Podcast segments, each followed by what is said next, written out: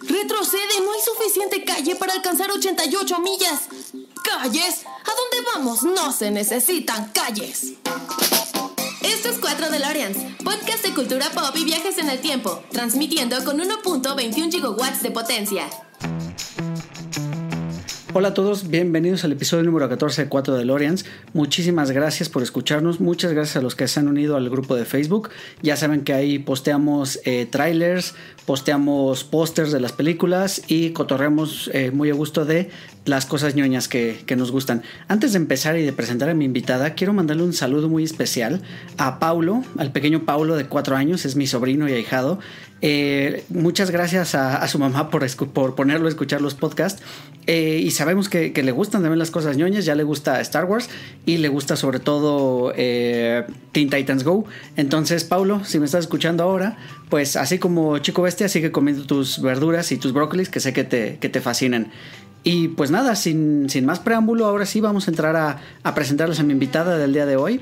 Hoy me acompaña Vero Motelet, el apellido no es casualidad, Vero es mi prima y nos va a platicar de uno de sus temas favoritos y uno de nuestros temas favoritos aquí en estas temáticas de cosas ñoñas. Y estamos hablando de Harry Potter. Hola Vero, ¿cómo estás?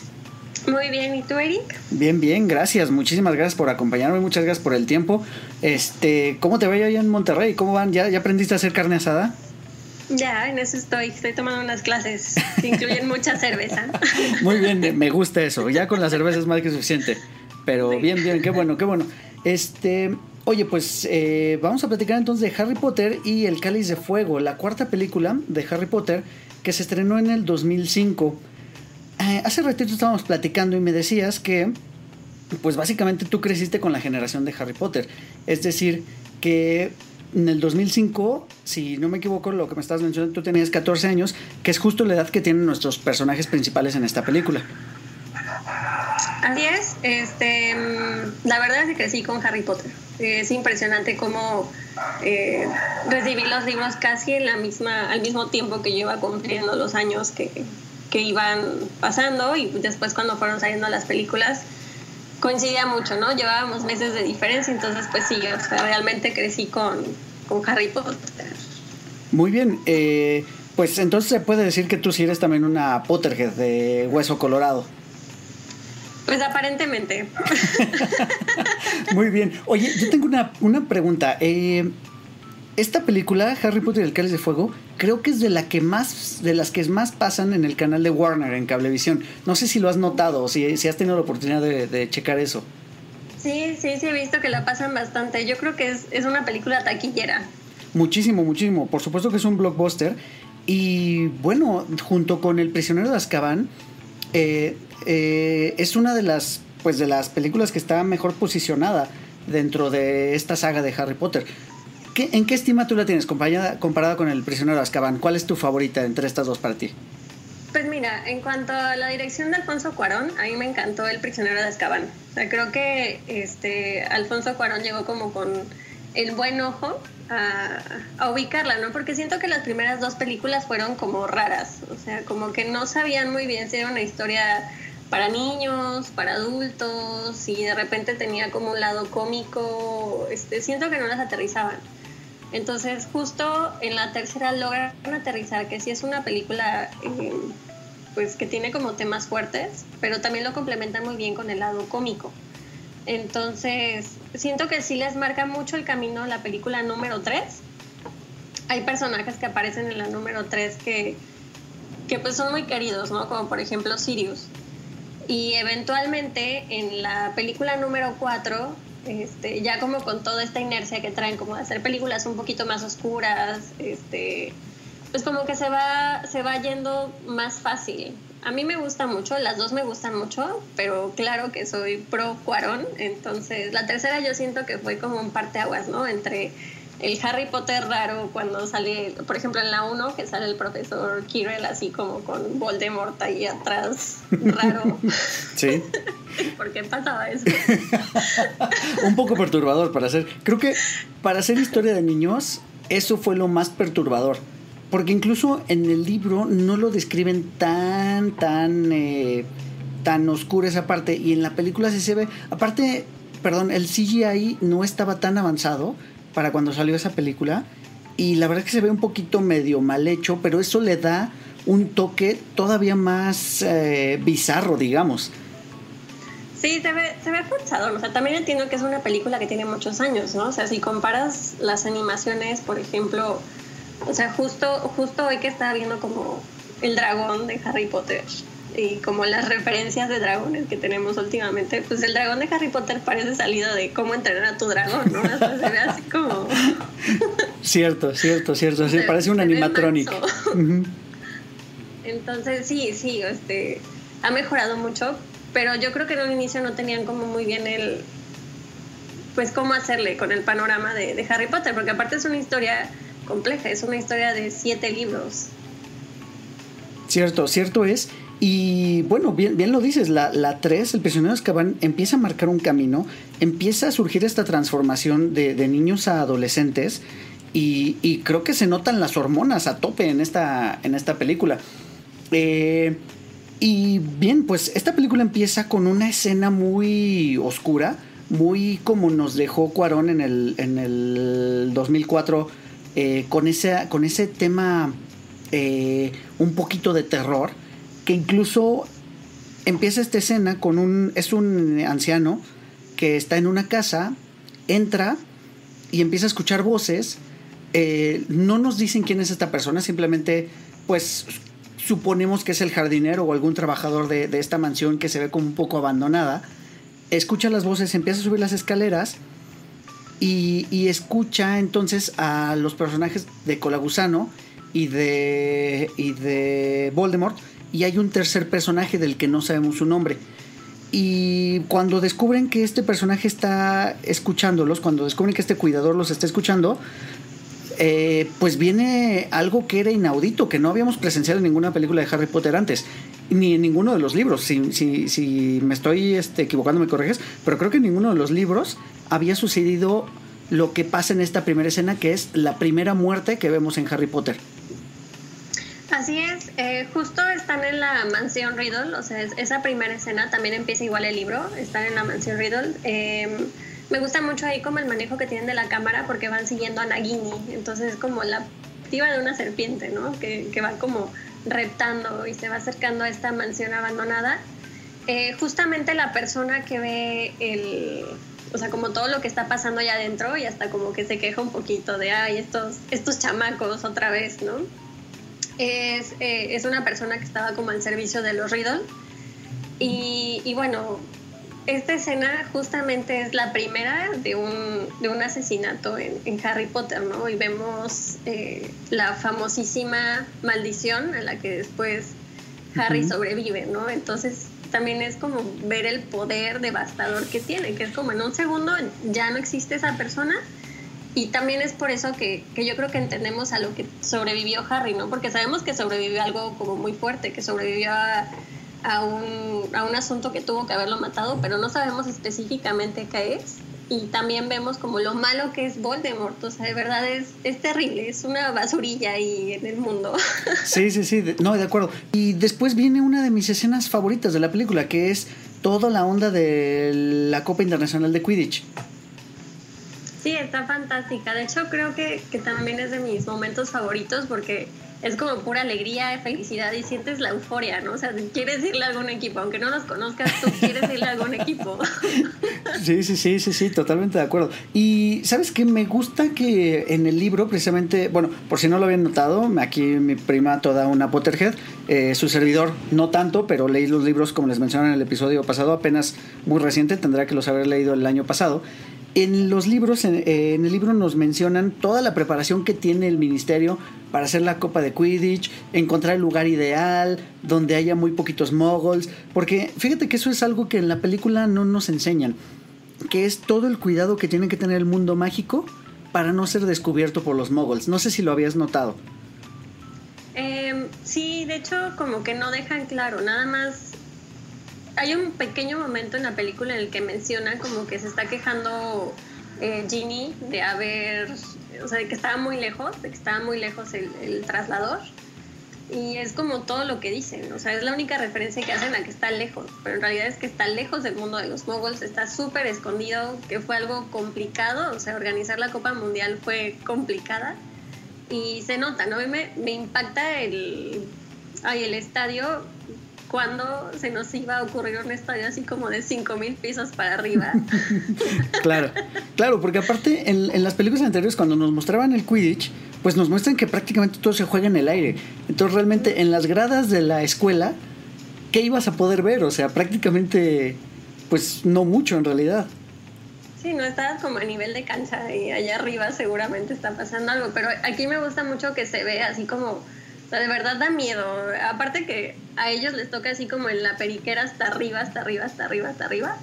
Sí, sí, sí, y, sí, sí. Y justo hacen referencia a eso, ¿no? Que están muy, muy arriba, pero, pero se ve padre. O sea, me gusta mucho cómo hacen las escenas, este tema de las porras, cómo sienten la afición y cuando sale Víctor Crumb, todo eso así como sí, la verdad es que es verdaderamente emocionante. Digo, los que somos fans del deporte, sentimos que nos transmite esa, esa energía de cuando vas a un estadio lleno y que está la adrenalina al máximo. Y como dices, cuando salen los equipos, es muy bonita la escena cuando salen los irlandeses y presentan a este eh, duendecillo hecho de fuegos artificiales. Y este, como dices, todo es mucha fiesta, todo es mucha alegría. Pues es como si fuera un mundial de fútbol. Sí, exactamente. Y también me gusta mucho que eh, siento que en las películas de pronto al ser tantos los temas que tienen que abordar o tanto el guion que tienen que tocar, eh, no se nota tanto como la influencia de la magia en la vida diaria de los, de los magos. Entonces, a mí me encanta el tema de las tiendas de campaña, que es así como que la microtiendita y se meten y así cinco habitaciones y aparte tienen comedor y cocina. Está genial, creo que es de las cosas maravillosas de Harry Potter, ¿no? Que, que la imaginación de la autora fue así como tremenda y empezó a desarrollar un mundo alterno, o sea, realmente Harry Potter es un mundo paralelo que está súper interesante porque está pasando, o sea, está pasando en esta era, ¿no? Está en la era moderna, escondido, sumergido. Entonces se vuelve bien padre todo lo que los magos tienen que hacer para seguir, seguir escondidos del mundo mogul. Y como el enfoque que le dan, ¿no? Que el chiste es proteger a los moguls como de que no se vuelvan locos, porque esto es algo que definitivamente no pueden entender y empezaría así como una casa de brujas, ¿no? Literalmente. Entonces, es bien padre entender estas dos partes, ¿no? Como en la película el guion lo van adaptando pues a que tú sigas la historia, pero en los libros es como mucho más profunda toda la explicación de todas estas cosas, ¿no? De que esté lejos, que esté callado, todos los hechizos que usan, está muy cool. Sí, sí, sí. Oye, pues de hecho mismo Harry Potter lo menciona cuando entra a la tienda y que ve que, o sea, por fuera se ve una tiendita de campaña toda rascuachita y ya cuando entra y ve que es pues casi, creo que es más grande que la casa de los Weasley por dentro. y sí, mismo Harry dice, me encanta la magia. Sí, sí, sí. la, verdad es que es, es, fabuloso. Oye, tengo un nombre para ti, porque justo antes de llegar a la Copa Mundial de Quidditch, se encuentra con un, nos introducen a un personaje nuevo que se va a volver determinante después en esta misma película.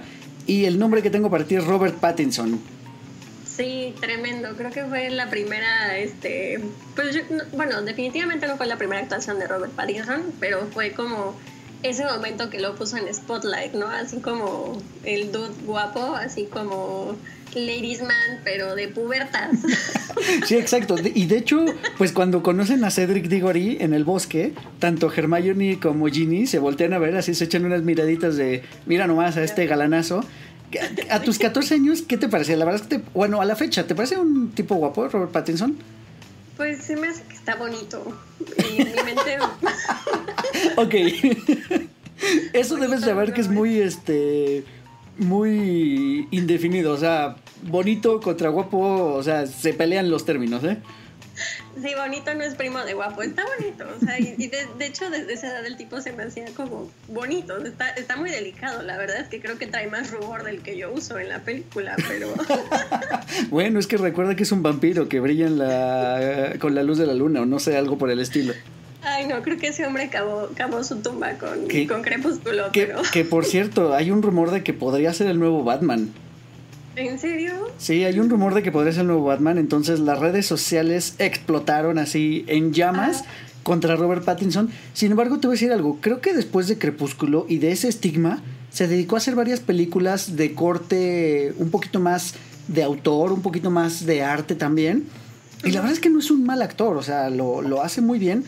Y no sé, no sé, habrá que darle la oportunidad como, como Batman. A lo mejor, a lo mejor nos sorprende y nos da un Hitler, que es lo que platicábamos con Polly el otro día. Que Hitler todo el mundo lo criticó porque precisamente era un muchachito guapo que hacía puras eh, comedias románticas y que después interpretó al, al, Joker y la verdad es que lo hizo perfecto. Entonces, pues no sé, yo, yo creo que podremos darle el beneficio de la duda. No sé qué opinas tú. Está bien, o sea, sí, sí acepto que el hombre algún talento tiene, porque ha tenido una carrera artística desde muy joven. Y creo que su actuación en Harry Potter es, es, es buena, o sea, cumple con el papel. De hecho, justo Cedric Diggory es como esta maravilla de estudiante y es como el ejemplo. Y su papá está súper orgulloso de él y tiene como a la niña bonita de novia y todos lo admiran. Entonces, creo que para el personaje que desempeña, Robert Pattinson es perfecto para ser Cedric Diggory. O sea, ahí sí, ahí sí creo que, es muy buen Cedric Diggory. De hecho, no me podría imaginar a nadie más, ¿no? Pero así físicamente él, yo creo que, que pues sí es bonito. muy bien, fuertes declaraciones de una fan de Harry Potter sobre Cedric Diggory. Oye, este, y pues bueno, eh, estamos en este todo mundo del, del, del Quidditch. Y sabes que está muy padre también que nos enseñen en esta película que el mundo de los magos va más allá de Londres y más allá de Inglaterra. Porque entonces ya vemos, empezando por, por llamarse Copa Mundial de Quidditch, y vemos que asisten a este partido entre irlandeses y búlgaros. Eh, sí, creo que sí, son, son búlgaros. Me, confundo entre el, dragón es el que es de Rumania y los chavos son los que son búlgaros. Búlgaros, exacto, búlgaros, como los del yogurt. Este, bueno, eh, y entonces también se nos abre todo un mundo, porque incluso en los libros nunca nos habían dicho que la magia existía fuera de Londres. Eso significa que hay magos en todo, en todo el mundo. Eh, pues no sé, ¿tú crees que puede haber un magos aquí en México, en el mundo de Harry Potter? Pues espero, yo sigo esperando mi carta de Hogwarts. bueno, por lo menos para ir al castillo de Chapultepec. sí, de hecho sí es algo muy interesante de la película, que te expande mucho el mundo mágico porque pues estábamos como muy metidos en Londres, ¿no? Como este, esta onda de, eh, pues que solo pasa ahí, que están retirados de la civilización, que tienen algunas partes de civilización, pero, pero sí a mí me gusta bastante y como mm, el torneo de los cuatro magos, y lo dice Dumbledore al, al inicio, ¿no? Cuando está como explicando un poquito las, las reglas. Sí. Este, mm, dice que eh, que el chiste es pues como poderse integrar y conocer. Y yo creo que está bien, o sea, yo está, está, está cool que haya más magos en, todo el mundo. Sí, ahora que lo mencionas, eh, perdón, es el torneo de los tres magos, porque recuerda que el cuarto mago es Harry Potter cuando se ah, mete con todo este chanchullo. Es el torneo de los tres magos. Lo que no recuerdo si nos llegan a explicar es si siempre son únicamente Howards, Bobattoms y Darmstrang o van cambiando los colegios dependiendo de, la sede que se escoja o este eso, eso no recuerdo si nos lo explican muy bien. Según yo no, no entran en tema. O sea como que en ese momento nada más son esos pero sí, sí es un precedente en cuanto se establece que hay muchísimo más magos en todo el mundo, que ya después a lo largo de los libros empiezan a tocar como eh, magos que son de otros lugares, ¿no? Sobre todo cuando empieza como este rollo de que Voldemort anda como en la casa, empiezan a salir magos de distintas nacionalidades, pero en ese momento es como el primer acercamiento a una comunidad más internacional. Sí, sí, sí. Se, me hace raro, o sea, bueno, creo que eh, Bobatoms como escuela de magia en Francia, eh, pues digo, Francia siendo un país bastante cosmopolita, eh, uno de las principales ciudades de, bueno, uno de los principales países de Europa también, pero me llama mucho la atención que hayan escogido Bulgaria como, como segundo país participante de esta comunidad extendida de magos. A lo mejor se me hubiera corrido, no sé, Rusia, Alemania, algún país con un poquito más de, pues de fuerza, digamos, de presencia. Sí, sí, aparte, eh, a mí, no sé, como que ya, ya cuando analizas Harry Potter siendo un poquito más grande, con más uso de razón, a mí me llamó la atención que, por ejemplo, de Bobaton solo fueran mujeres las participantes.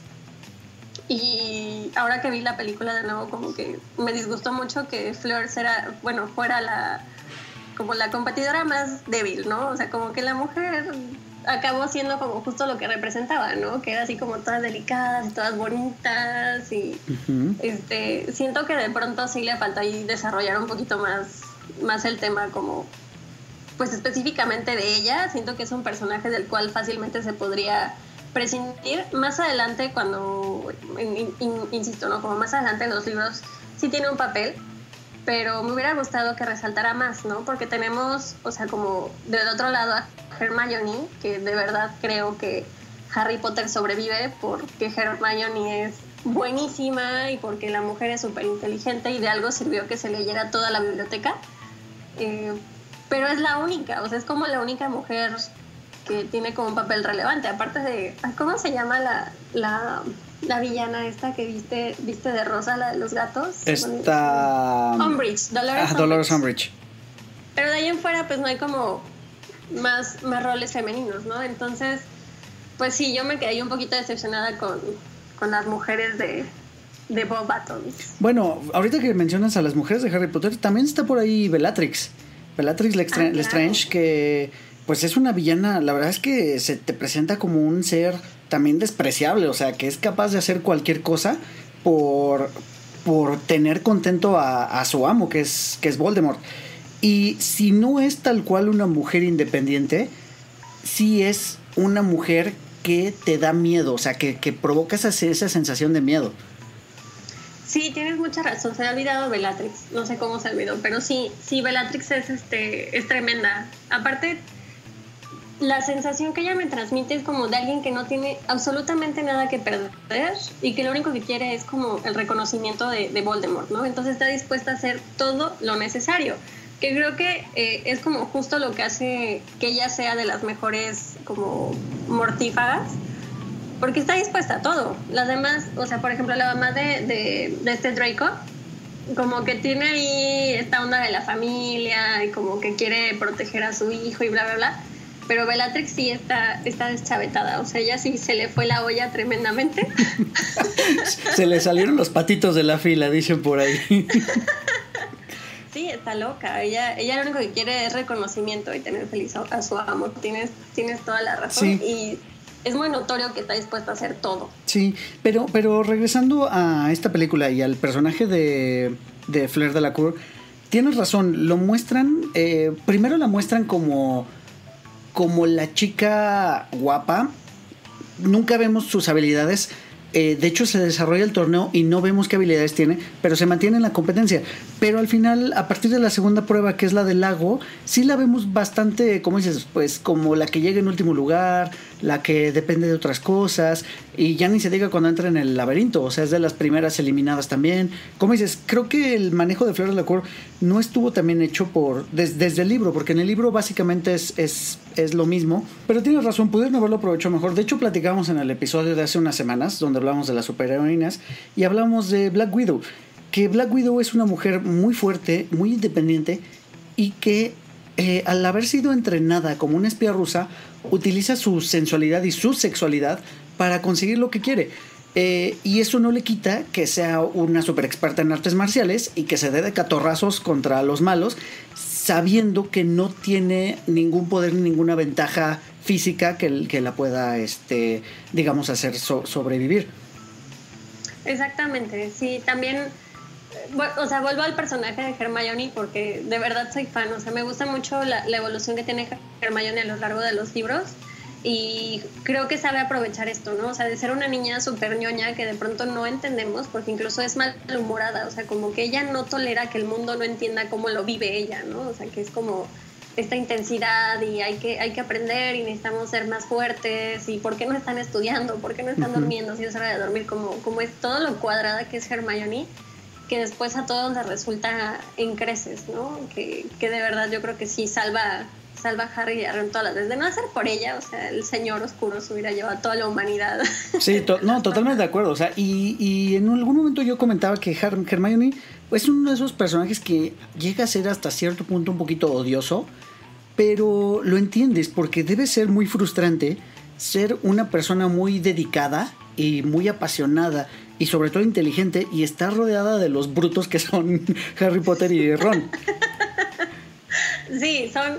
Es que aparte Hermione trae como 5 o 6 años de ventaja mental, ¿no? Entonces ellos sí son justamente eso, ¿no? O sea, son unos niños de 10, 11 años en el primer libro y ella ya está como súper metida, ¿no? En que soy, soy una bruja y tengo que aprender y tengo que llegar a esto y eventualmente cuando la cosa se empieza a poner más ruda, como que estos dos siguen así como que, ah, pues va a pasar, ¿no? Eventualmente sabremos cómo vencerlo y ella sí está macheteándole. Sí, y, además sabes que ella tiene mucho que demostrar porque, pues como bien sabemos, es hija de moguls.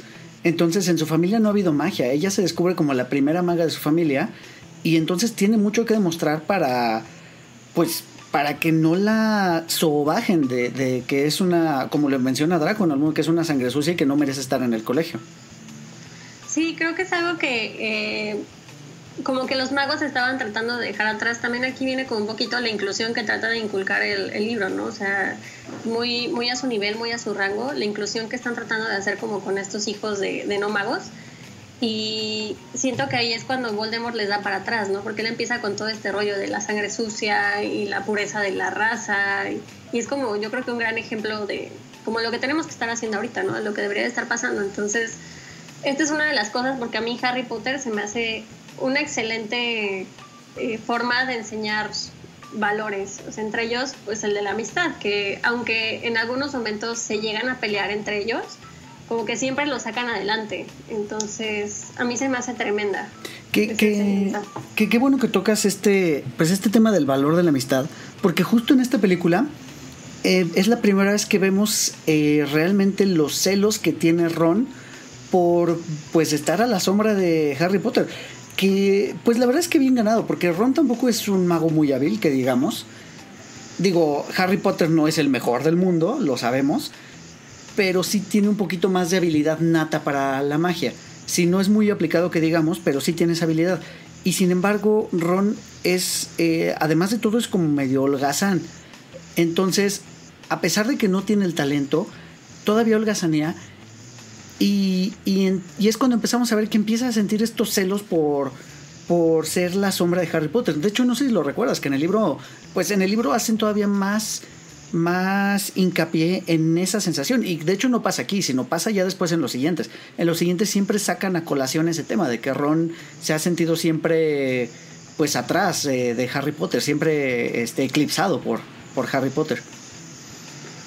Por Harry Potter y también por sus hermanos. Creo que es muy fuerte con Ron el tema familiar, ¿no? Que son un montón de Weasleys que creo que en algún momento este, no les pudieron poner atención a, a todos.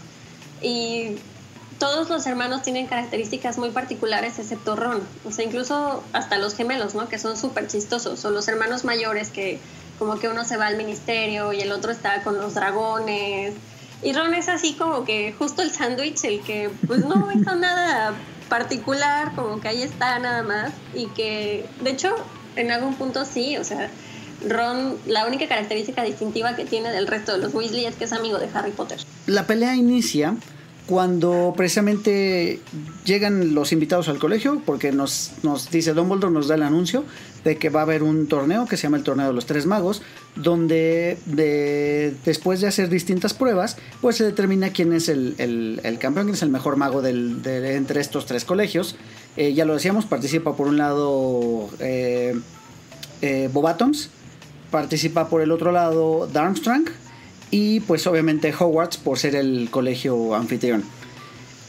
Eh, y de repente nos, nos enseña Dumbledore las reglas de este torneo que de pronto se han visto endurecidas ya que pues se han vuelto pruebas muy duras donde incluso nos mencionan que ha habido muertes en las pruebas nada que nos hayan enseñado antes en las películas. En los libros lo mencionan nada más como de pasaditas y de ha habido muertes antes y por eso vamos a endurecer las reglas. Y este año entonces solo los mayores de 17 años pueden participar.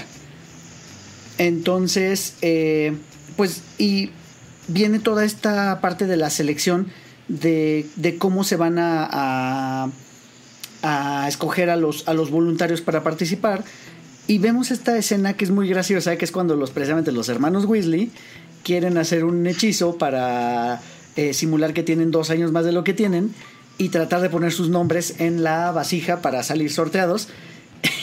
y el hechizo que lanza Dumbledore pues los termina alcanzando y los hace un, bueno, los físicamente los convierte como unos ancianitos.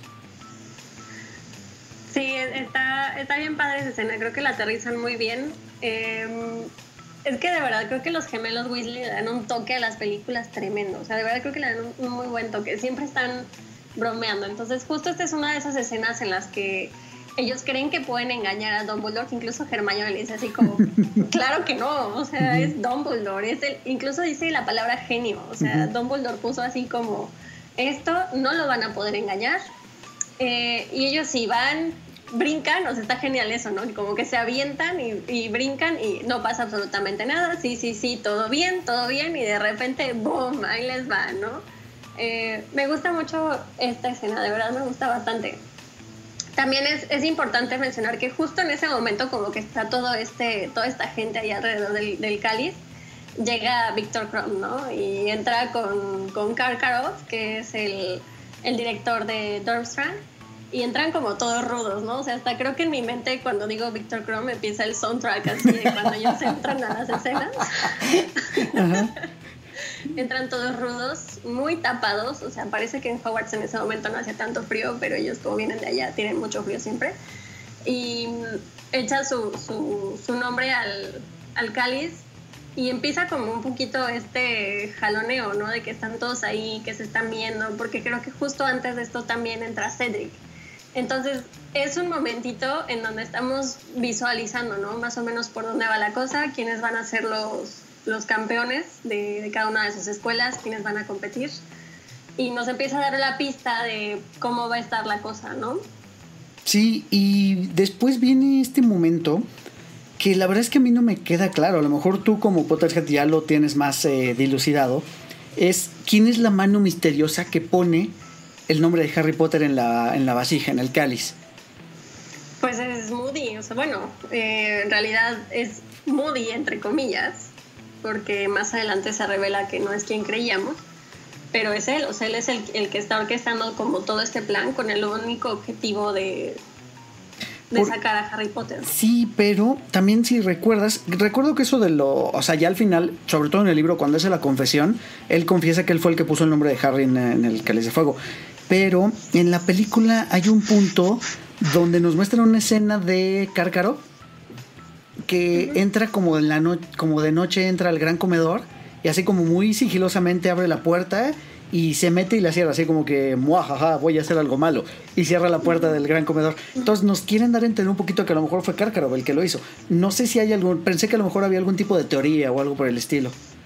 No, fíjate que no, Karkaroff tampoco es un personaje que trascienda, es, es nada más como esta mención de que es un mortífago. Eh, de Karkaroff lo más importante es, es, el juicio que vemos más adelante, ¿no? Cuando, cuando Dumbledore lo pone en el pensador.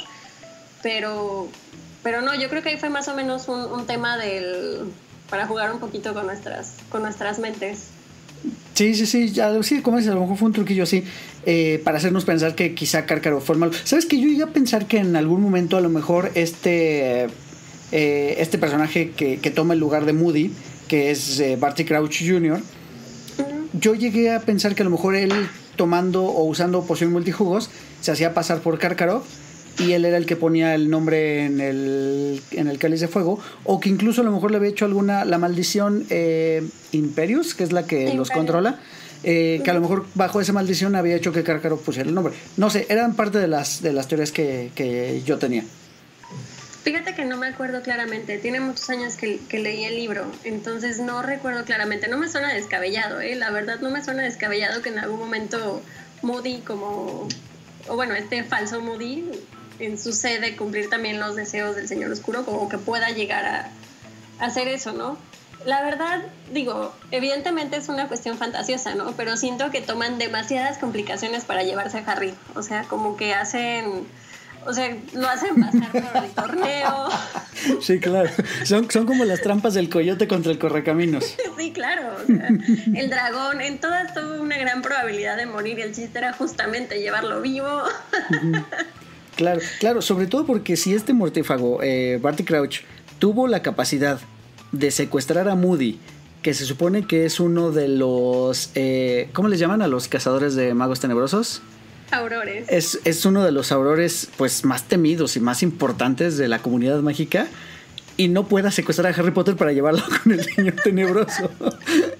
Sí, sí, siento que ahí, ahí hacen un poco cardíaca la situación, ¿no? Y entonces ya después este Barty Crouch tenía dos trabajos, ¿no? O sea, robarse a Harry, pero mantenerlo vivo mientras se lo robaba. Claro, exacto, exacto. Oye, de hecho, qué bueno que, tocaste el tema. Eh, Moody.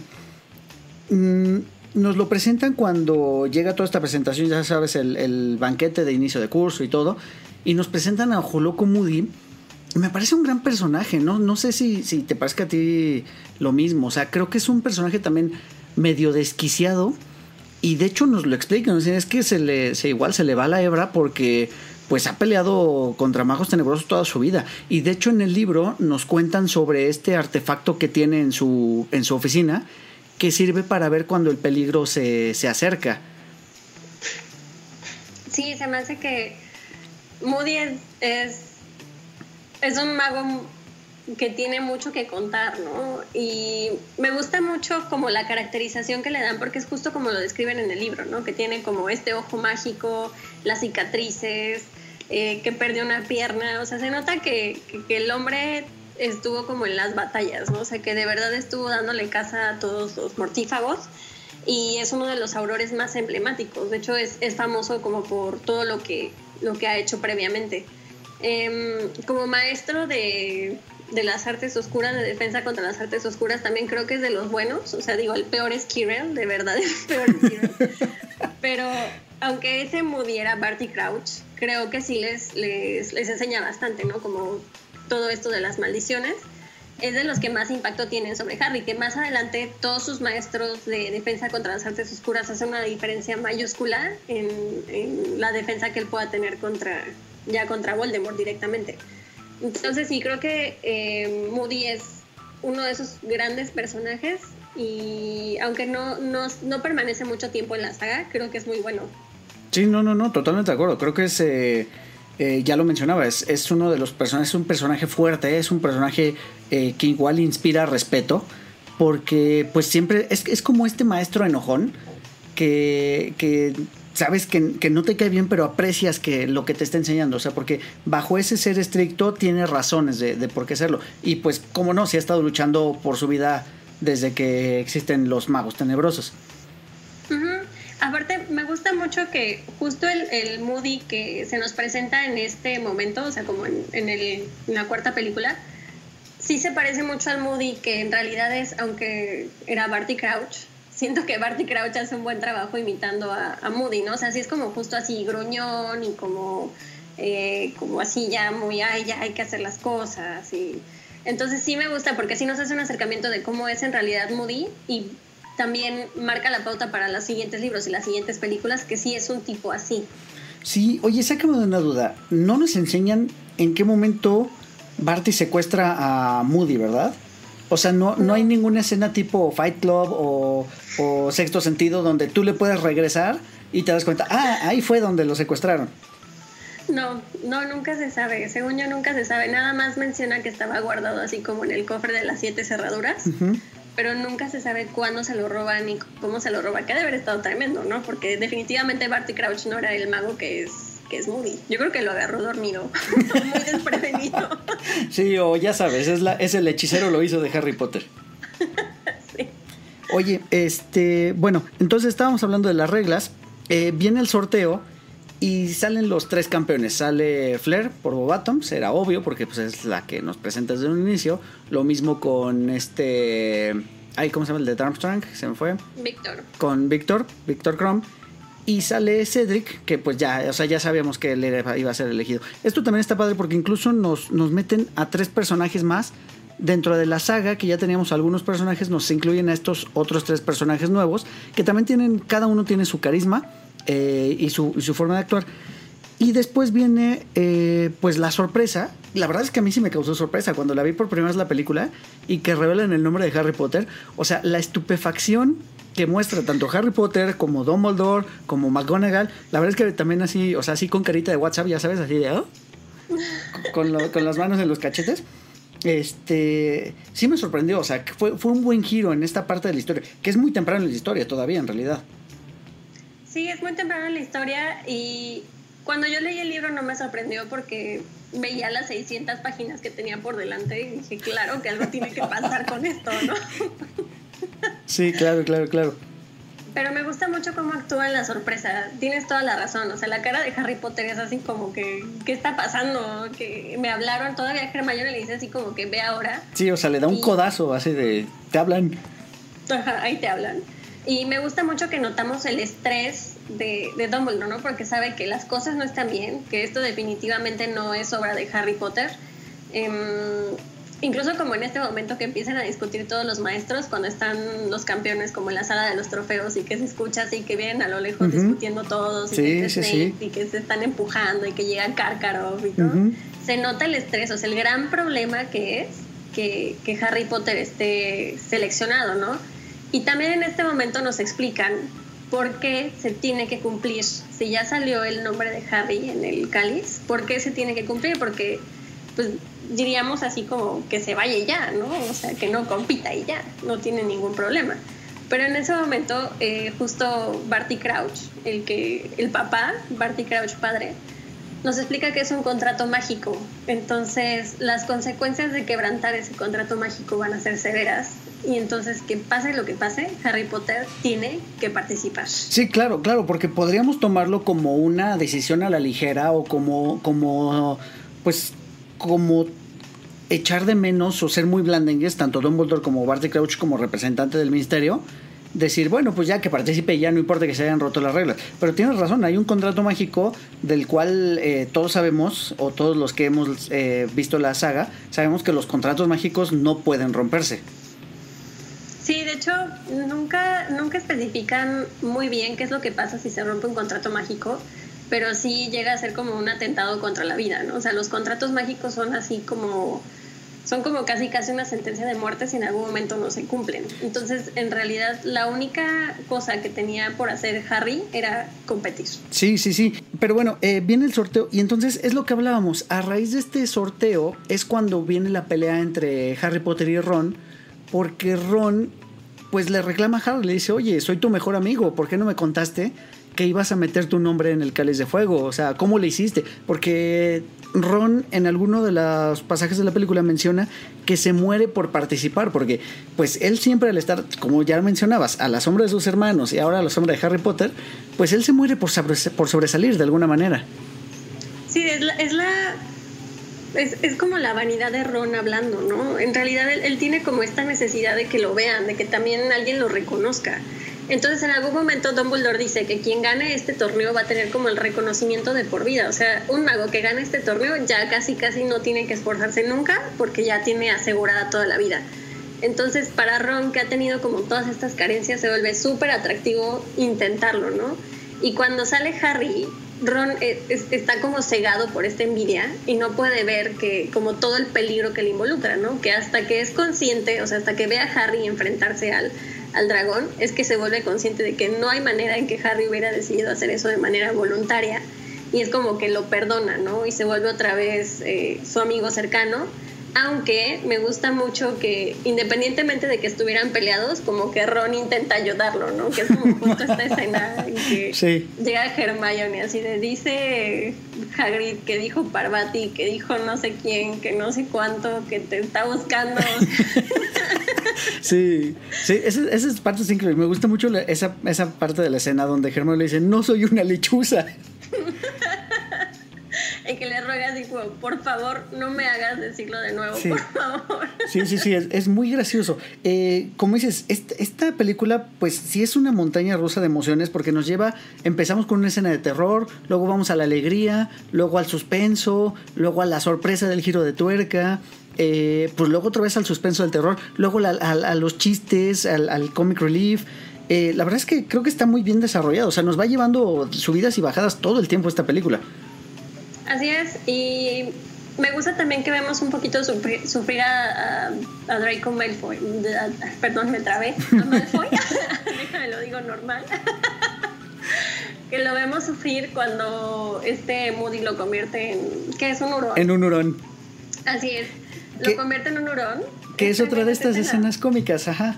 Y volvemos a lo mismo, o sea, vuelve a ser este comic relief porque viene justo después de una escena muy, eh, pues digamos, un poquito dramática, que es cuando Harry le reclama a Ron de por qué no le avisó de lo de los dragones. Entonces eh, viene toda esta pelea, a, Harry lo, pues la mayoría de la escuela lo, pues no lo quiere por, pues porque dicen que es un tramposo, que porque él puso su nombre en el, en el cáliz de fuego, etc. Y pues bueno, ya viene la primera prueba, este, contra los dragones, ya sabemos, Harry Potter consigue salir adelante.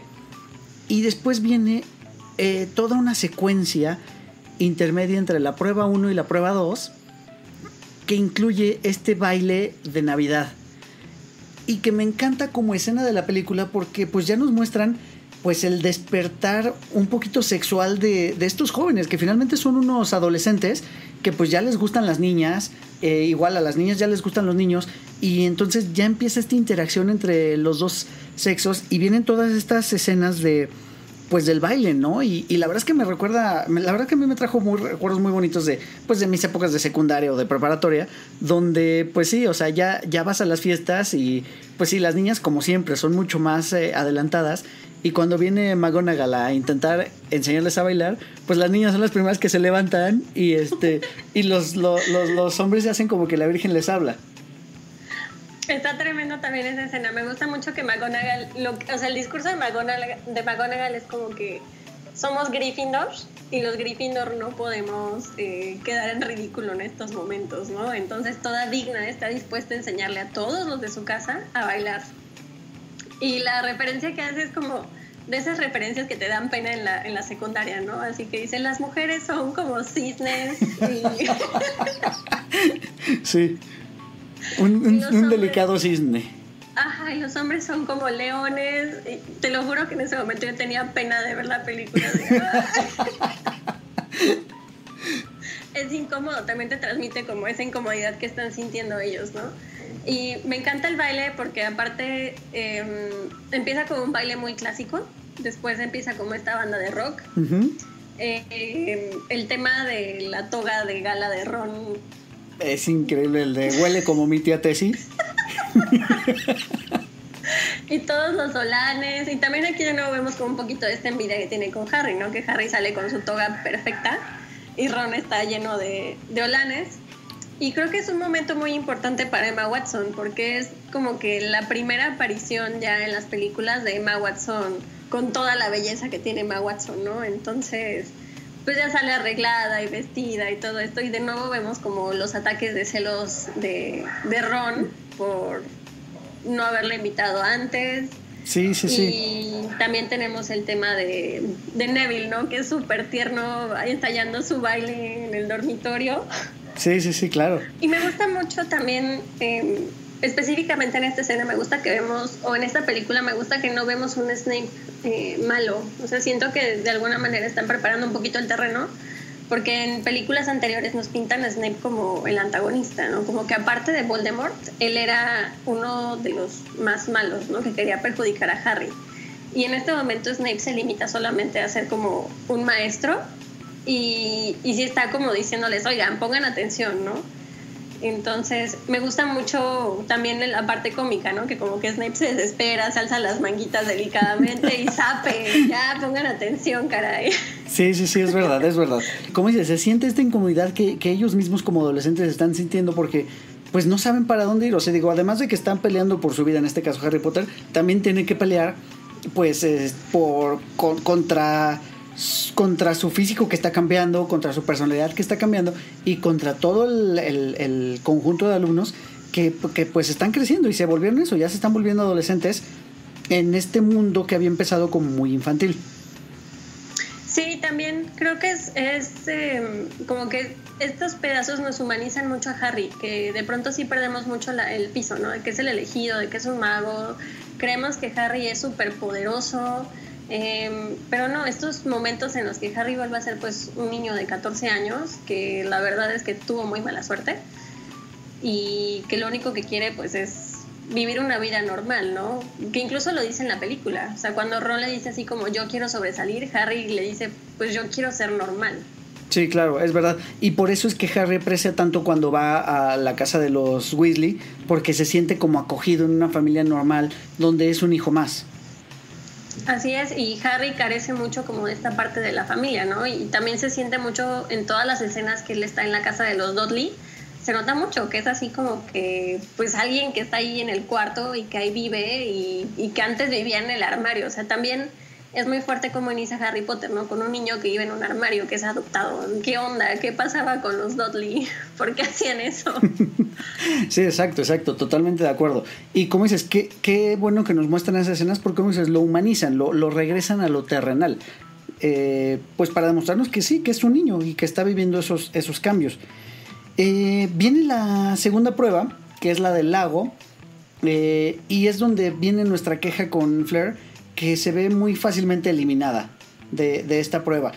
Aquí está, volvemos a esta montaña rusa de emociones porque también se vuelve una competencia bastante, eh, pues un poquito escabrosa y un poquito terrorífica. Cuando salen estos duendecillos, no, no, recuerdo su nombre, que están custodiando a pues a los tesoros, entre comillas, que, se llevaron de cada uno de los campeones. Sí, son los Grindylows. Eh, Flair dura como, no sé, dura muy poquito tiempo de la prueba. Yo creo que, que serán, no sé, una tercera parte de la prueba y no está ni cerca de acercarse a los, a los tesoros, ¿no? Nunca entiendo por qué Flair como que no pelea, este, incluso en el libro describe que Harry nada más la ve así como que en aprietos y, ya, o sea, de, ahí no trasciende, ¿no? Entonces, sí, es, importante y también em, ella estaba usando el mismo encantamiento que Cedric, como de este casco, casco burbuja, utilizando el mismo encantamiento. Los únicos que hacen como algo diferente es este Harry, que todo le ayudan, eh, que es débil.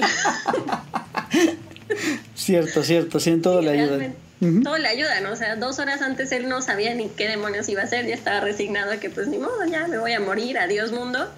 Y de pronto llega, llega Neville, instruido por Barty Crouch, eh, con las branquialgas, y los sacan adelante. O sea, de hecho, literalmente está ahí al lado este Moody haciendo que se trague las branquialgas y lo avienta al agua, ¿no? O sea, ya nada más le faltó volverlo a sacar. Sí, sí, sí, de acuerdo. Viene esta parte donde pues ya Harry Potter pelea con los Grindylows, eh, pelea con las sirenas, logra liberar a, Ron, libera también a la hermana de, de, Flair, que, porque Flair pues parece que no es tan buena maga como nos hacían pensar. Y este y ya salen victoriosos, este, le dan sus puntuaciones, etc.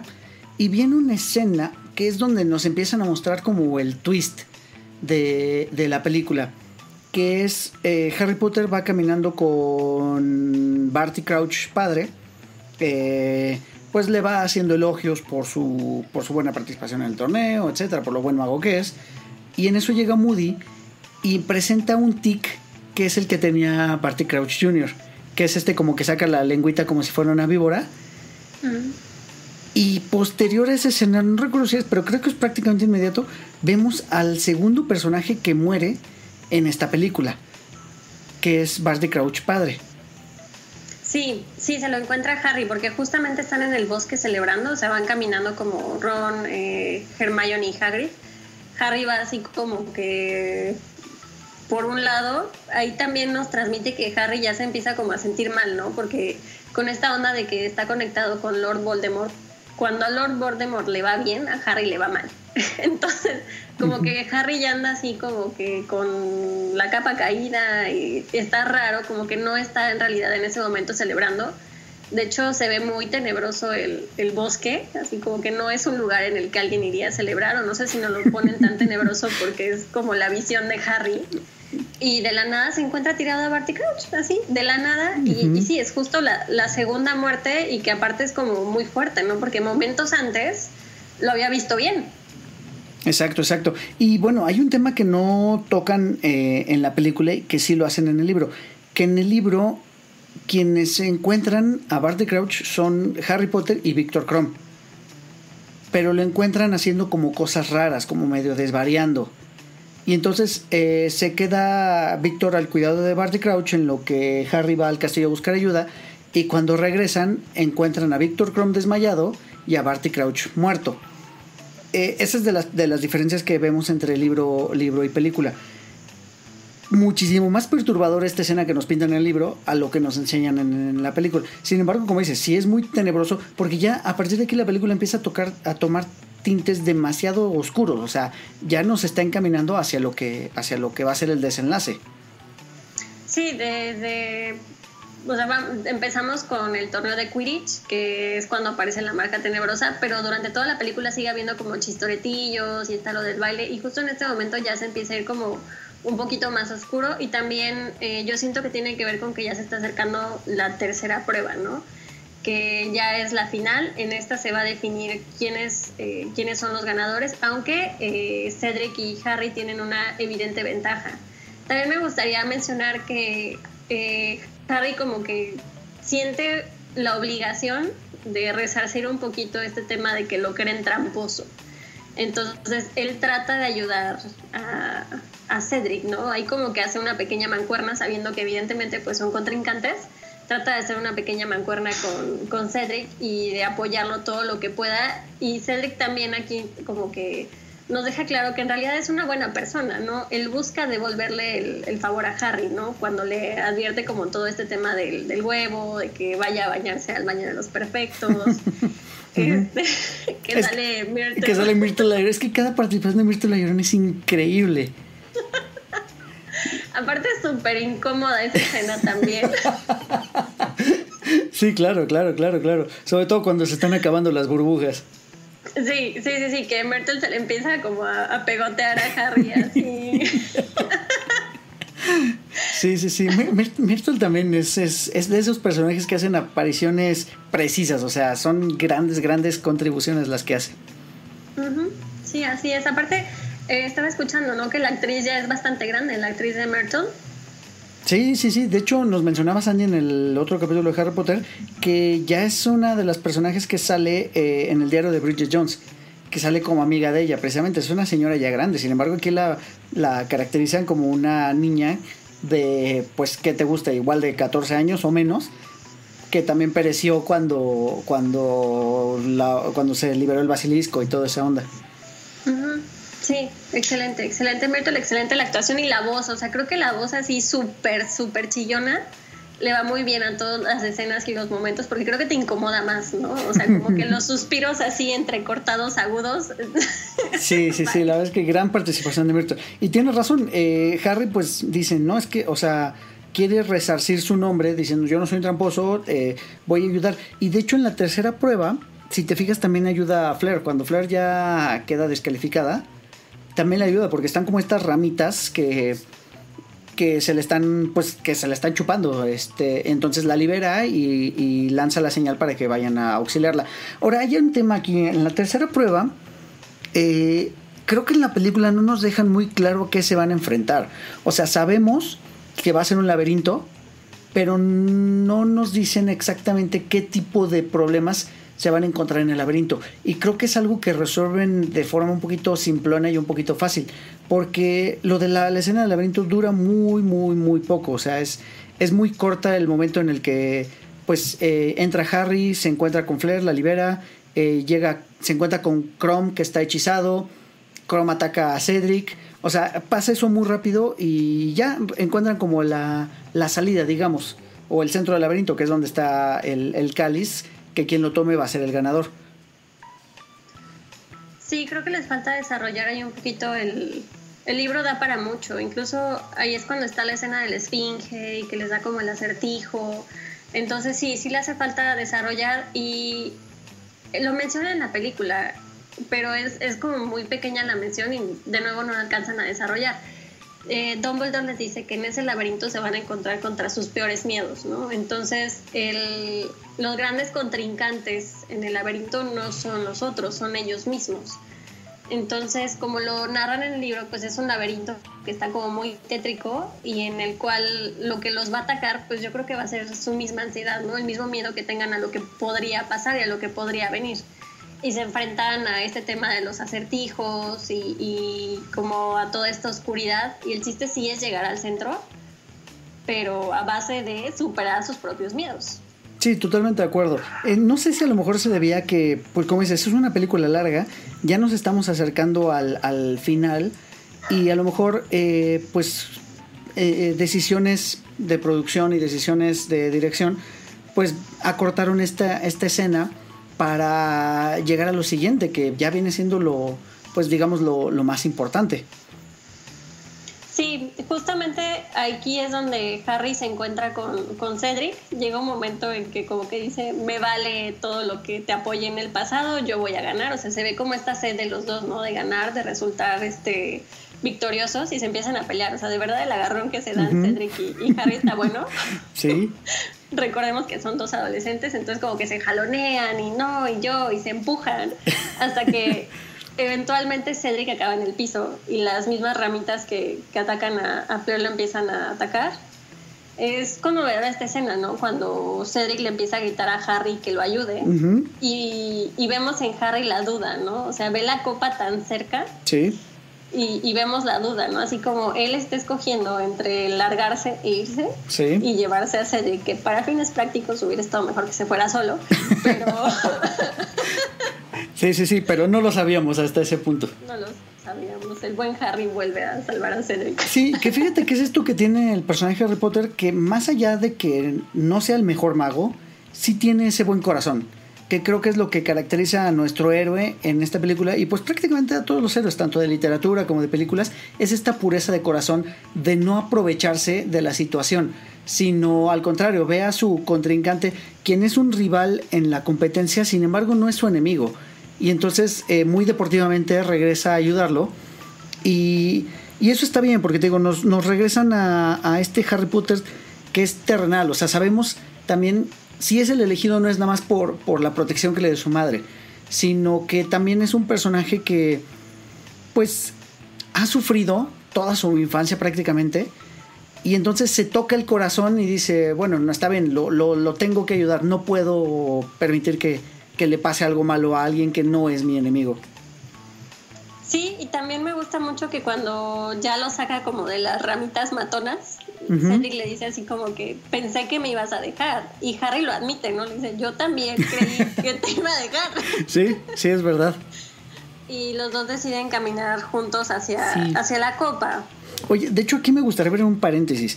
Hay una eh, sección en el libro en las Reliquias de la Muerte donde precisamente este buen corazón de Harry es lo que lo hace distinguirse de los demás.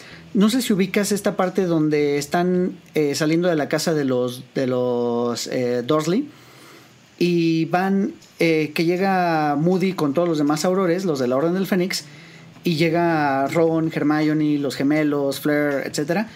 Y la mitad de ellos se convierten en Harrys para despistar, despistar a los mortífagos que, que, lo quieren atrapar, porque ya saben que Harry va a salir de esa casa en algún momento.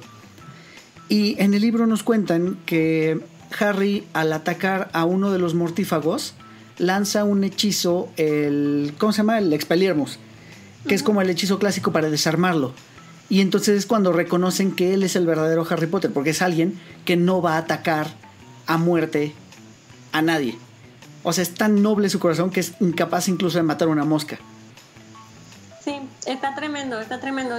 Yo tengo una teoría súper ñoña que, que, voy a tomarme la libertad de, de decir. Venga, venga de ahí, dale. Público. que quede para la posteridad. Ay, sí. Este, yo creo que vuelvo a lo mismo, ¿no? O sea, que yo creo que los libros de Harry Potter son una muy buena lectura para niños que están como justo en esa edad de crecer, que, que, es cuando empiezas como a desarrollar los valores más, los valores que tú escoges, ¿no? Porque cuando nos, nos educan nuestros padres nos, nos inculcan valores, pero a veces es un poco a, a punta de la fuerza, ¿no? Porque no tienes la razón para entenderlos.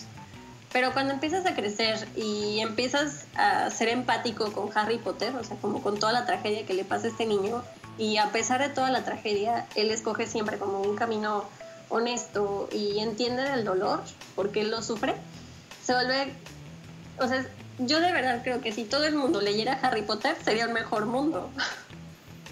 Sí, no, to total, totalmente de acuerdo. Pues eh, ya, ya escucharon a, a, Vero. Vayan, corran todos a leer Harry Potter, porque la verdad que sí, nos, pues nos enseña esto. O sea, es, es que es eso. O sea, eh, el mundo ahorita está pues ya desprovisto de muchas emociones, está deshumanizando.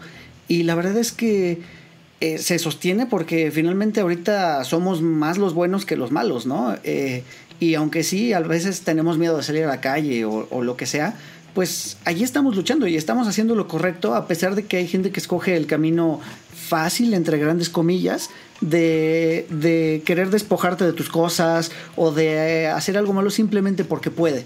Entonces, eh, creo que es una gran lección, como lo dices. Eh, es una gran lectura para, para niños y, y, y, pues nos enseña este tipo de valores.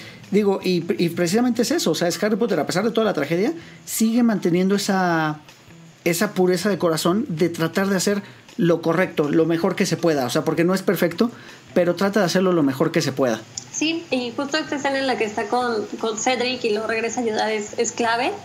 Eh, y más adelante también, ¿no? Cuando los dos juntos toman la decisión de, de tomar el, la copa al mismo tiempo, ¿no? Porque para ellos es lo justo, ¿no? Los dos están llegando al mismo tiempo, los dos llegaron a un acuerdo y son, digamos, los sobrevivientes de todo lo difícil que se puso el, el laberinto, ¿no? O sea, difícil porque ya era una prueba y aparte que eh, cuando hechizan a Chrome, pues él, como que Chrome ya está tirando a matar, ¿no? O sea, el, la, la, el objetivo de haber hechizado a Chrome era eliminar a todos para que Harry pudiera llegar solo a la copa. Uh -huh. Entonces, este es un momento en el que ellos tienen este acuerdo de tocar la copa juntos. Sí, sí, sí, correcto. Y, híjole, ¿quién iba a saber que iba a ser la sentencia de muerte de, de Cedric? Del pobre y bonito Cedric. y bueno, aterrizan en la escena, ahora sí, en lo más oscuro de lo más oscuro. Eh, viene la escena donde, pues, sin mediar palabra, eh, con la gusano mata a Cedric, así literalmente eh, Voldemort le dice, mátalo, y pum, o sea, ahí, hasta ahí quedó Cedric. Y, y, a Harry Potter le pasa de todo ahí, o sea, lo, lo capturan, le, lo torturan, eh, le, le, le, abren la piel con un cuchillo para extraer su sangre. Y viene este hechizo para revivir al, al señor tenebroso. ¿Qué te parece la apariencia que le dan a Voldemort? ¿Te lo imaginabas así? ¿Qué, qué, qué sucedió primero? Perdón que te interrumpa. ¿Qué sucedió primero? ¿Viste la película o leíste el libro? Primero leí los libros. Okay. Primero leí los libros, sí. Ok. Eh, la verdad, no, no me lo imaginaba. O sea, creo, creo que yo imaginaba como, como lo describían como el señor oscuro, oscuro, tenebroso, así. Yo, me imaginaba una apariencia más similar a los dementores. O sea, como que yo no le había puesto todavía cara a, Voldemort. Y me genera un poco de conflicto como este Voldemort bebé. O sea, sí. O sea, cuando es chiquito y uh -huh. así que está como en, en posición fetal, uh -huh. como que me, me, genera conflicto y que está como todo baboso. Sí. Pero creo que es el chiste. O sea, el chiste es que tú lo veas y que... Que te, te cause repulsión. Exacto. O sea, y así como eso está mal, eso está, está muy raro. Y también busca transmitirnos como que él está indefenso, quedó muy debilitado después de, de que le rebotara la maldición eh, y no tiene como un cuerpo suficientemente fuerte para retomar su, su misión, ¿no? Entonces creo que está bien, definitivamente genera repulsión y no sé si hubiera habido una forma mejor de, de, hacerlo. Lo que sí me gusta mucho, y eso tengo que aceptarlo a quien lo haya decidido, es la cara de Voldemort, aunque no tiene nariz. Sí, sí, sí, sí me gusta mucho la caracterización del, del actor, me parece que es, es, muy buena. Justo Voldemort recién nacido nos da como prueba de todo lo que no le importan los demás, ¿no? Porque Colagusano tuvo que cortarse la mano para, para que él pudiera terminar su hechizo, ¿no? Entonces, uh -huh. también es un momento gráfico dentro de las películas, no habíamos visto como gran violencia, a pesar de que ya habíamos visto muertes. Sí. Eh, casi se alcanza a ver cuando se termina de dar el cuchillazo, o sea, como se, se, ve que se pone el cuchillo y se escucha que cae. Uh -huh. Y inmediatamente cuando sale Colagusano como que quiere que lo reconozca, ¿no? Así como, oh, sí, amo, mira lo que hice por ti. Y él le dice así como, sí. dame la otra mano, yo le voy a hablar a mis compas, ¿no? Sí, es verdad. Oye, aquí viene, eh, pues otro un poquito de mis, eh, pues un poquito de quejas ya de sobreanalizando las películas. Es que llegan los otros mortífagos y Harry Potter ubica las identidades de todos ellos. O sea, ubica a Malfoy, ubica a Crabbe y Goyle, que son los papás de los compinches de Malfoy. O sea, ubica como a varios, varias personas. ¿Qué pasa después? O sea, ¿no, no los denuncia para las siguientes películas? ni si, creo que ni siquiera hacen la mención de eso, ¿sí? O sea, ¿por qué no decir, ay, miren, estos estaban con el señor agárrenlos? Porque incluso Malfoy sigue apareciéndose en la vida pública. Lo que pasa después es que no le creen a Harry. O sea, no.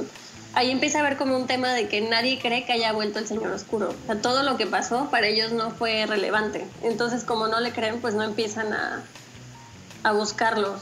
No, pues sí, o sea, de hecho en la siguiente película empieza como con toda esta duda, ¿no? Que también ella está súper metida, eh, la periodista esta Rita. Mm, sí, tienes razón.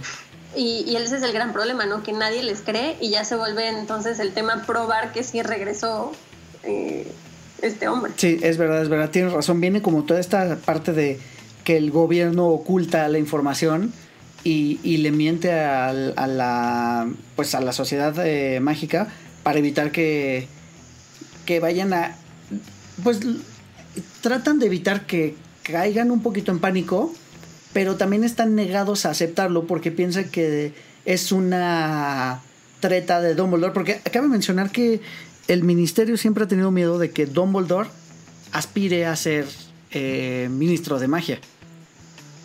Sí, y yo creo que es un miedo acertado porque Dumbledore es como de esos personajes misteriosos que jamás jamás alcanzas a entender, ¿no? Yo creo que ni siquiera Harry, eh, que es quien más lo conoce, lo entiende. Y lo único que sí dejan muy claro es que es muy poderoso. Y también en algún momento Dumbledore menciona que él no es bueno con tanto poder. O sea, creo que Dumbledore acepta que él es corrompible y que con tanto poder sería como muy malo, ¿no? Entonces, eventualmente y más adelante nos enteramos de que Dumbledore tiene como The Elder Wand. Y también esto habla como de su ambición hacia el poder. Entonces, pues yo creo que el miedo del ministerio de que Dumbledore aspire es, real, pero siento que Dumbledore dentro de que es muy sabio también es muy prudente y decide no, no tomarlo en cuenta, ¿no? Así como, esto no lo voy a hacer. Cierto, cierto, cierto, sí. Sí, de hecho, pues Dumbledore, eh, pues lo vemos un poquito desenmascarada su vida ya en los siguientes libros, no tanto así en las, en las películas, pero eh, creo que es un personaje al cual se le debe una, una siguiente historia, ya sea un libro independiente de Dumbledore o una película independiente para él. Eh, para, para, develar todos estos misterios, porque como bien mencionas, o sea, es un mago, es el mago más poderoso que había existido, es incluso más poderoso que Voldemort. Y, y, él mismo lo dice, o sea, es, es, humano al final de cuentas y puede ser corrompible y puede caer en por querer hacer el bien puede crear hacer unas acciones que no sean del todo del todo correctas. Sí, incluso ahorita que lo dijiste me acabo de acordar que Dumbledore tuvo que ver em, con, con, la piedra filosofal. Él fue de los dos magos que estuvieron como inmiscuidos ¿no? en, hacer la, la, piedra filosofal porque justamente él estaba buscando eh, esta vida eterna, ¿no? Em, entonces, sí, creo que es un mago que da para, da para más. Claro, que si hay una, una secuela de Dumbledore, me tienen. Sí, sí, sí, no, y también tienen mi dinero ahí, sin problemas. y regresando a Harry Potter, de nuevo vienen a ayudarlo ahora los espíritus, tanto de sus padres como de Cedric, me parece, son los tres espíritus que se aparecen y lo ayudan a librarse del, de, pues de, de, esta batalla que estaba teniendo junto con que estaba teniendo con Voldemort. Y viene una de las escenas más desgarradoras de toda la película, que es cuando regresa con el traslador a, a donde, donde inició la prueba del laberinto y descubren pues que Cedric está muerto y donde llega el papá de Cedric y ay no es una escena bastante la verdad es que es bastante triste y desgarradora porque incluso cuando aparecen está la música y de repente pues empieza a caer la música poco a poco. Ya sabes, están como los vítores y luego se convierte todo en un murmullo, luego silencio y luego el grito del papá de, de Cedric, que es la verdad de lo más fuerte. O sea, ya aquí dejó de ser totalmente una película infantil. Sí, estoy completamente de acuerdo. Y es, es un momento bien raro porque llegan y todos empiezan justamente a, celebrar. Harry está desgarrado, él viene de, de haberse salvado a penitas Em, y es, impresionante, ¿no? Cómo empiezan a pasar las cosas. Como que unos no lo creen, eh, Dumbledore está viendo qué pasa, eh, Barty Crouch disfrazado de Moody y luego, luego como que se da cuenta que no le salió el plan. y busca llevarse a Harry. Eh, Harry está, o sea, de hecho se ve que van forcejeando, ¿no? Como en el camino Harry va forcejeando con, con, Moody, no alcanza a entender por qué, por qué se lo está llevando. Y en el libro menciona que el razonamiento de Harry también para darse cuenta de que, de que él no era, no estaba haciendo el bien, o sea, propiamente, no tanto de que fuera o no Moody, sino de que no estaba haciendo bien, es que, que cómo se atrevía a separarlo, o sea, cómo Moody se atrevía a separarlo de Dumbledore en un momento tan fuerte. Entonces ahí es como que donde Harry empieza a sospechar que de verdad sea quien dice que es. Sí, correcto. Y viene este otro giro de tuerca de los varios que ya llevamos en la película, donde ya nos enseñan la verdadera identidad de, de Moody. O sea, él solito se destapa y dice, ¿crees que tú habrías sido eh, capaz de poner tu nombre en el cáliz? ¿Crees que... Eh, ¿Cómo se llama el, este muchacho que le da las, las branquialgas? Ajá, ¿tú crees que Longbottom te hubiera dado las branquialgas y yo no se lo hubiera sugerido? Este, ¿crees que Cedric te hubiera ayudado si yo no le hubiera dicho que fuera al baño? O sea, como que viene todo este destape y, y también es una, bueno, yo lo siento así, que nos, no, es un momento de incertidumbre incluso para la audiencia. O sea, porque no, no nos esperábamos tampoco nada de eso. No, y te hace repensar toda la película. Como que empiezas a analizar todo lo que pasó y, y, y empiezas a cerrar muchos cabos, ¿no? Que, lo que a mí me gusta mucho de las películas y de los libros de Harry Potter es que están muy bien llevados. Entonces, eh, sí alcanzas a cerrar los círculos en, en, la película, que a veces es lo que pasa, ¿no? Cuando trasladan una, una novela a una película se quedan volando muchas partes. Pero Harry Potter está tan bien aterrizado que sí alcanzas como a hilar todo eso, ¿no? Tienes una, a pesar de que salieron con un año de distancia, tienes como una secuencia de lo que va pasando. Y, y en este momento en que Moody empieza como a desatarse, empiezas a atar, pues sí, claro, ¿no? O sea, había alguien muy malo atrás de esto y todo lo que hace, que meter el, nombre en cáliz, ayudarle, estar atrás de él, que en la película sí se nota, o sea, en la película sí estamos viendo que Moody está vigilando a Harry, pero pensamos que es porque le dijo Dumbledore, no porque él tenga eh, como que su propio objetivo, ¿no? Sí, exacto, exacto, que es como te decía, es a lo mejor estos momentos de tipo de película de Fight Club donde entonces cuando la vuelves a ver empiezas a, redescubrir todo esto y cuando dices, ah, pues sí, es, por esto, es por aquello, y entonces con razón. Eh, la verdad es que me parece que es una, una muy, muy buena película. Eh, sí está, pues peleándose en mi corazón eh, el lugar con, contra, contra el prisionero de Azkaban. Ambas son muy buenas. Y, y como te digo, o sea, esta creo que es la que más pasan en el canal de Warner, entonces creo que definitivamente es la que más he visto. La 4 es la que más has visto. Yo no sé, a mí, a mí me gusta mucho la 6. El libro 6 y, y la película 6 me gustan bastante. Eh, pero insisto, creo que es creo que es excelente, creo que es muy muy buena y pues no sé, todos lean y vean Harry Potter. Oye, ¿te gusta el libro 6 y la película 6? Es creo que de las más flojitas, la película sobre todo.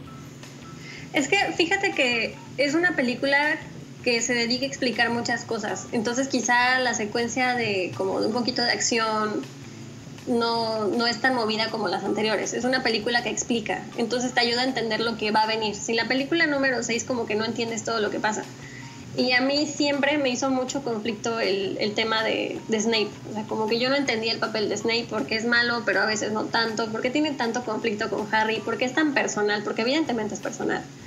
Entonces, a mí me gusta mucho como que ya le cierran el, el arco al personaje de, Snape en la, en la número 6 y también entiendes un poquito de qué es lo que estaba haciendo Dumbledore, ¿no? Porque cómo protegió a Harry. Porque aparentemente Harry está ahí nomás de milagro y sabes que hubo acciones previas, pero también entiendes como todo lo que está pasando. De verdad, yo creo, a mí me encanta la 6. Sería te estaría mintiendo si no. Sí, bueno, bueno, la, te digo, es como el consenso general. Creo que en la película omiten varios detalles que, que sí pasan en el libro. So, en esta seis creo que es en la que más omiten detalles. Eh, tendré mis dudas, a lo mejor nos aventamos luego otro round para platicar sobre, sobre el misterio del príncipe. Eh, concuerdo contigo, explican muchas cosas, explican este arco de, de Snape. Eh, pues viene una de las muertes más importantes en Harry Potter en este, en este libro al cerrar. Eh, pues ahorita nos estamos quedando sin tiempo, pero si quieres lo platicamos en otra ocasión, hacemos otro capítulo sobre el misterio del príncipe. Me parece muy bien. Buenísimo. Oye, pero pues eh, nada más para cerrar, ¿alguna conclusión que nos quieras dejar? No te pregunté, ¿qué te parece la, la nueva saga de Harry Potter que está justo desarrollándose ahora, las de, las de Fantastic Beasts? Eh, vi la número uno, me gustó bastante.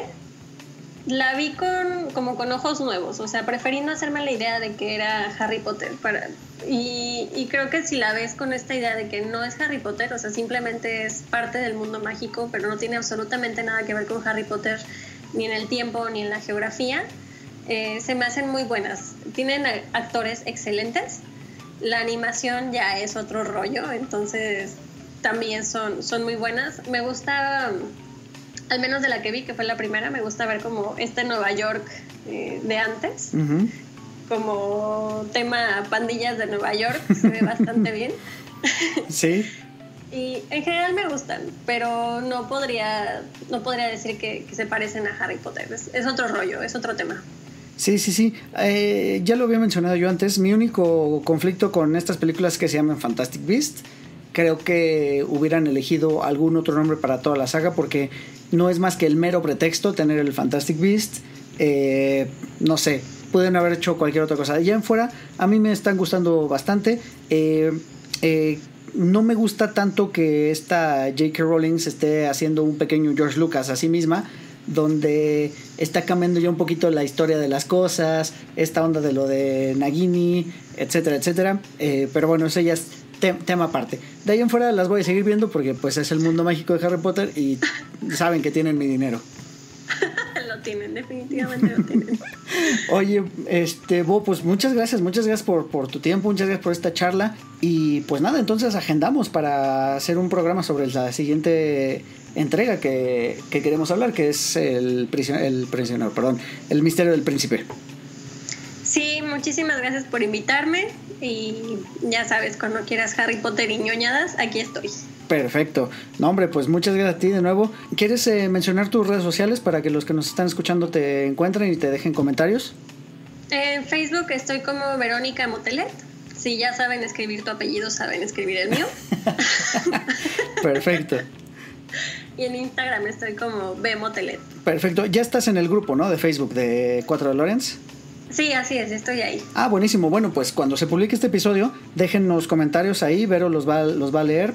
Eh, muchísimas gracias a todos los que nos escriben, muchísimas gracias a los que se han unido. Ya saben, 4 DeLoreans en todas las plataformas, en Facebook, en Twitter, en YouTube, eh, Spotify eh, y este iTunes Podcast. Recuerden que en YouTube está todo el, todo, todo el archivo y los últimos cuatro episodios, tanto en Spotify como en iTunes. Muchísimas gracias a todos y nos escuchamos el próximo martes. Muchas gracias, Vero. Muchas gracias a ti, Eric. Que estén muy bien. Igual que estés muy bien. Y adiós a todos. Bye. Pueden encontrar a 4 DeLoreans en Spotify, iTunes y YouTube. Conducción y concepto, Eric Motelet. Voz en off, Poli Huerta. Siguen escuchando 4 DeLoreans porque el próximo martes voy a enviarlos de vuelta al futuro.